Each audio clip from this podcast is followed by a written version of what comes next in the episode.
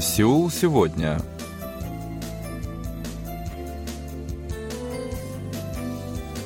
Здравствуйте, уважаемые радиослушатели! В эфире очередной выпуск передачи «Сеул сегодня», в которой мы знакомим вас с жизнью корейцев и событиями, происходящими в Корее. У микрофона Джонни, за режиссерским пультом Аня.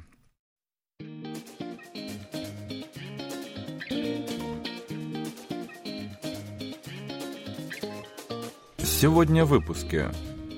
На месте артиллерийского полигона появилось цветочное поле. Республика Корея привлекает иностранных туристов. В Сеуле пожилых людей учат пользоваться терминалами самообслуживания. В Южной Корее растет число женщин, рожающих в позднем возрасте.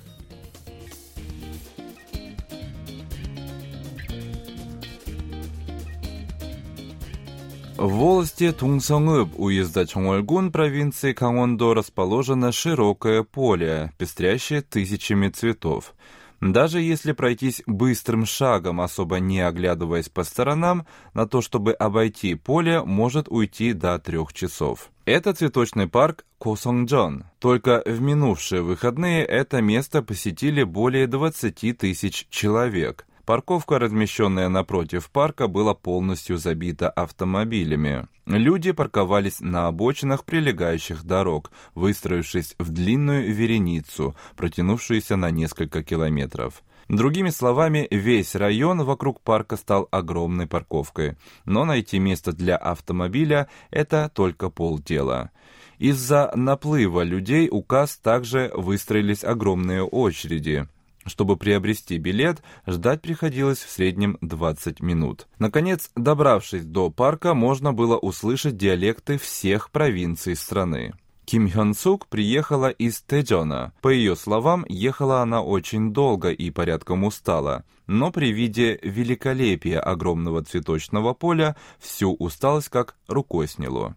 Госпожа Ким сказала, что люди приехали со всей страны, чтобы полюбоваться такой красотой. Другой посетитель, Ли Инсон, приехал из Сеула. По его словам, складывается впечатление, что в парке цветут миллионы цветов. Площадь цветочного парка Косонгджон составляет 24 гектара, это 34 футбольных поля. Там посажены 18 видов цветов, в том числе хризантемы, космея, гауры, вербены, подсолнухи, целозии и другие.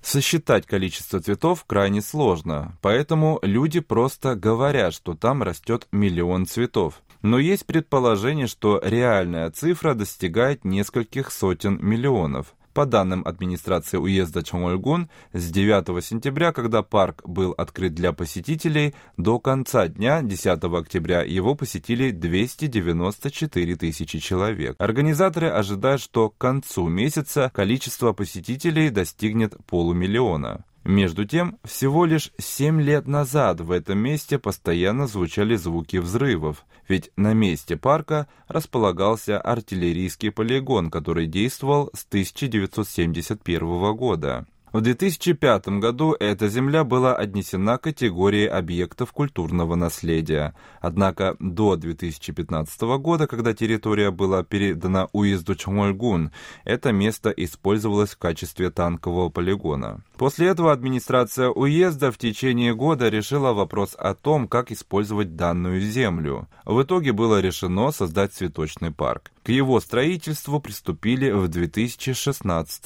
году. Предпочтение было отдано именно цветам, которые несут в себе символ мира, даруя человеку радость и легкость. И действительно, довольно символично было создать цветочный парк на месте военного полигона. Этот момент стал прекрасным поводом для привлечения туристов. Администрация создала фотозоны, организовала различные выступления и развлекательные контенты. В итоге, сегодня цветочный парк Косонгджон стал одной из главных достопримечательностей уезда Чонгольгун.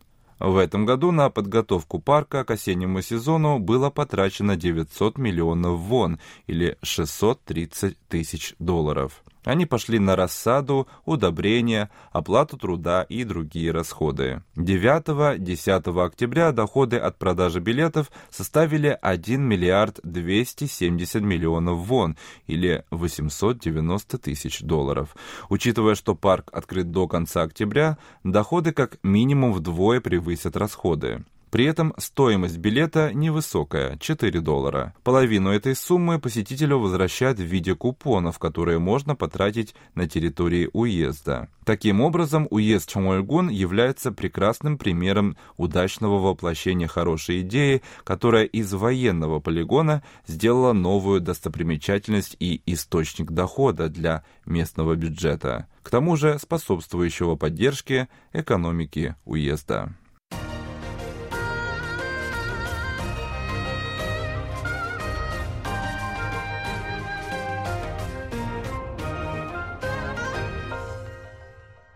KBS World Radio. 11 октября новый президент Национальной организации туризма Кореи Ким Джанг Шиль провел заседание глав 32 зарубежных представительств учреждения. В ходе заседания было принято решение начать реализацию программы активного привлечения иностранных туристов, в том числе с помощью специальной представительной группы. Участники заседания определили главные направления деятельности. Это активизация маркетинговых мер по привлечению иностранных туристов, оказание поддержки в восстановлении туристического рынка, активная работа со стратегическими рынками Японии, Тайваня и Гонконга, закрепление на зарубежных рынках за счет использования корейских культурных контентов. В рамках реализации поставленной цели 2 ноября специальная представительская группа в составе 100 человек проведет на Тайване презентацию туристических контентов Южной Кореи.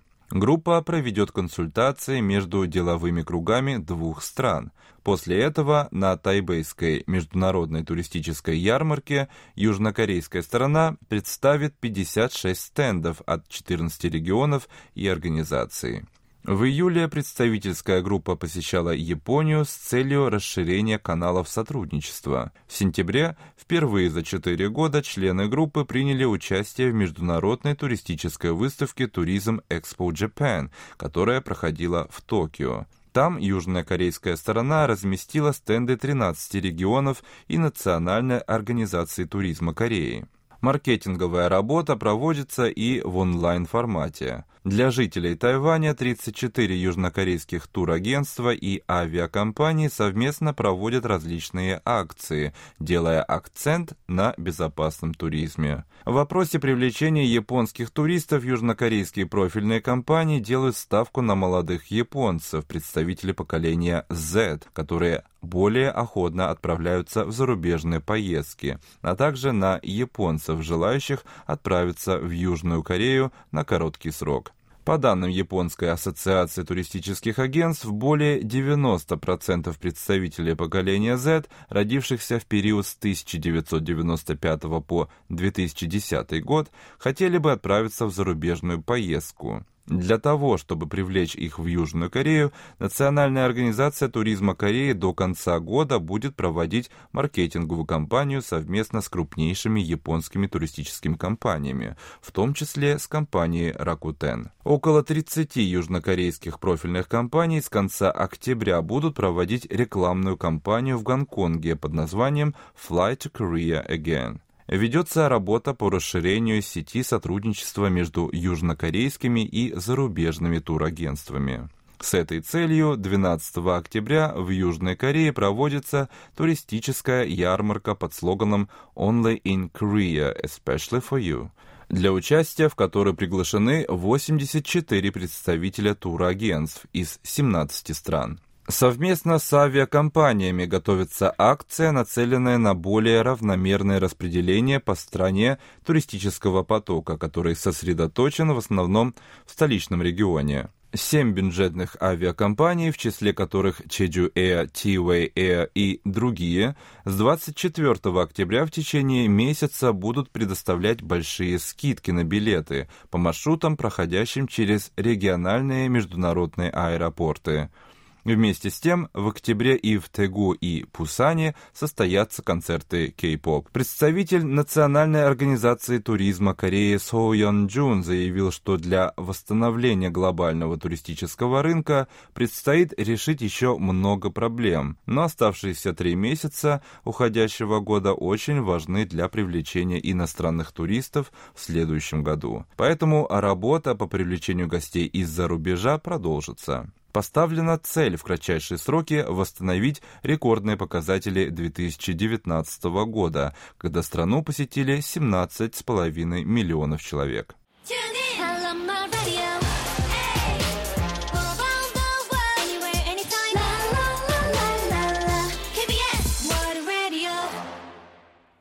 В наше время новые технологии стали составной частью повседневной жизни. Теперь во многих южнокорейских ресторанах заказы принимаются через терминалы самообслуживания. Это очень удобно и экономит время. Однако пожилые люди часто не могут воспользоваться такими благами современности, имея слабый доступ к новым технологиям.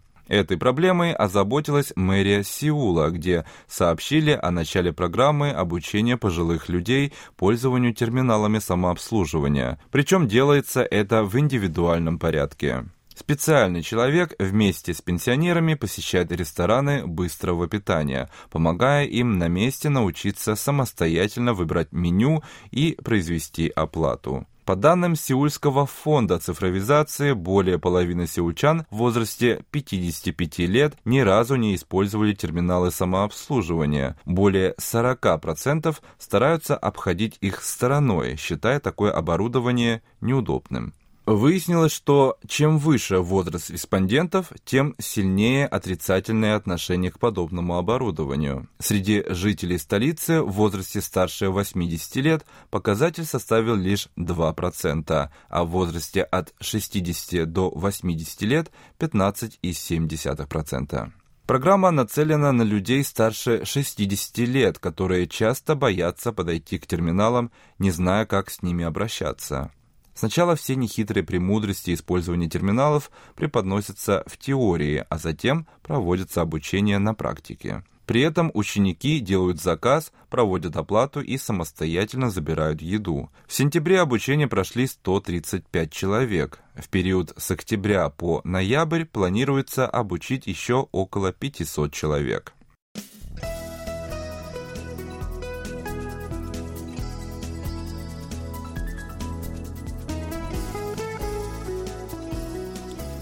В Южной Корее, как известно, самый низкий в мире уровень рождаемости.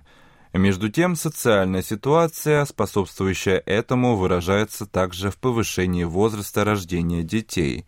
Так, в прошлом году треть кореянок, родивших детей, пришлись на возрастную категорию старше 35 лет – за 10 лет количество роженец в позднем возрасте выросло в два раза. Доля женщин, родивших в возрасте старше 40 лет, составила менее 6%. Это, к слову, больше, чем доля молодых роженец в возрасте младше 25 лет. Медики призывают женщин в возрасте уделить при беременности особое внимание состоянию здоровья из-за высоких рисков, вызванных значительным возрастом.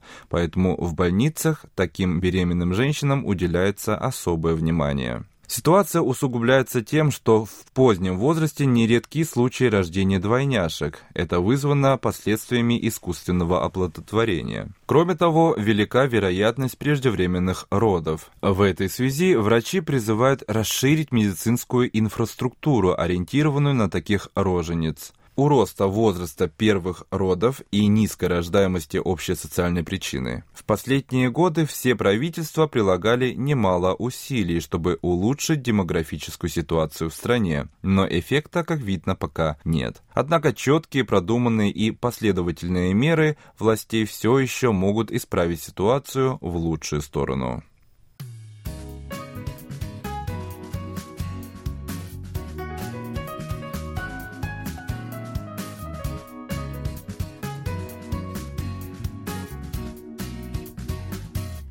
На этом у меня сегодня все. Спасибо за внимание, оставайтесь с нами.